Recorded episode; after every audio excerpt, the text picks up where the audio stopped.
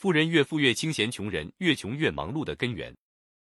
为什么有些人越闲还越有钱，越有钱就越闲，而另一些人则越忙碌越没钱，越没钱越忙碌？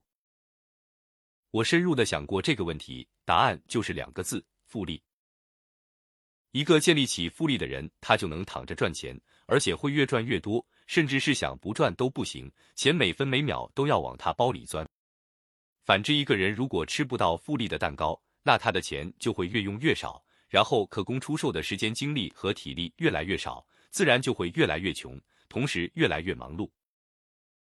一提到复利，大家总会想到投资，认为只有投资和利息才会产生复利。如果你这样想，就大错特错了。每一个人都可以建立和享有复利的力量，哪怕你身无分文，因为职业也是可以产生复利的。什么意思呢？就是你过去一年的每一天工作能够连接起来，形成一个自动运转的系统。由这个系统帮助你赚钱，而不是你赤膊上阵一分一厘的去挣，你就享受到了复利。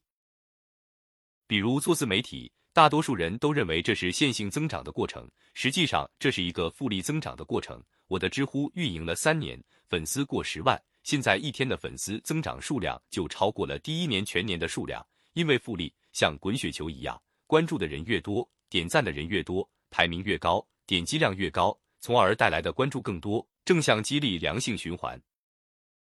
打比方说，你过去一千天，每天生产一个不同的零件，最后组装成一台车，能拉货拉人上路跑起来，这台车能帮你赚钱，这就形成了复利。这一千个零件是相互作用、相互增值的关系。你如果生产一千个相同的零件销售，也就是你每天在相同的岗位上打工，它的附加值就要低得多。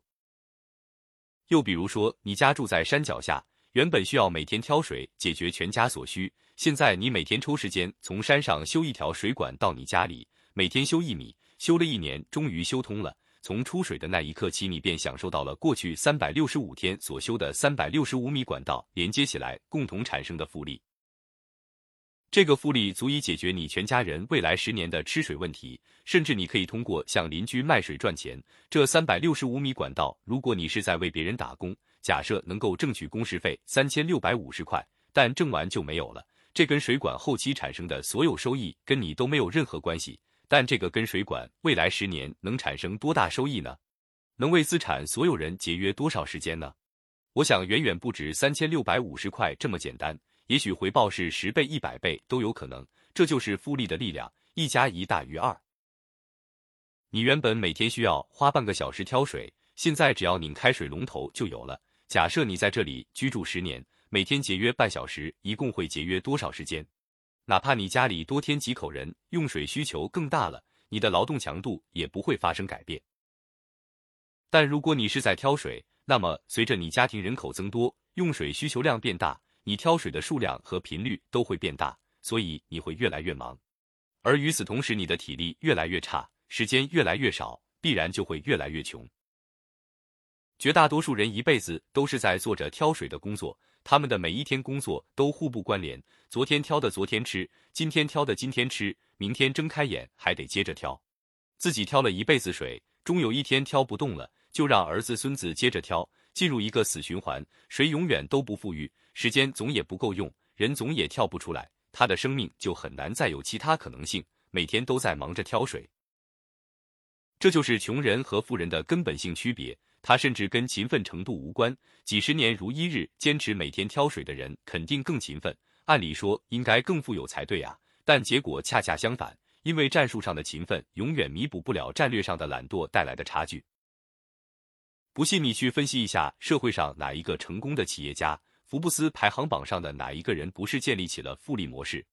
复利带来的必然是边际成本递减。马云的阿里巴巴开一百万个账户所产生的成本，绝对不是一个账户的一百万倍，充其量也就一万倍，剩下的全是利润。学校不会教你如何实现复利，富人更不会分享这一秘诀。绝大多数人也许到死也想不通自己这一生如此不辞辛劳，为何却捉襟见肘的真正原因。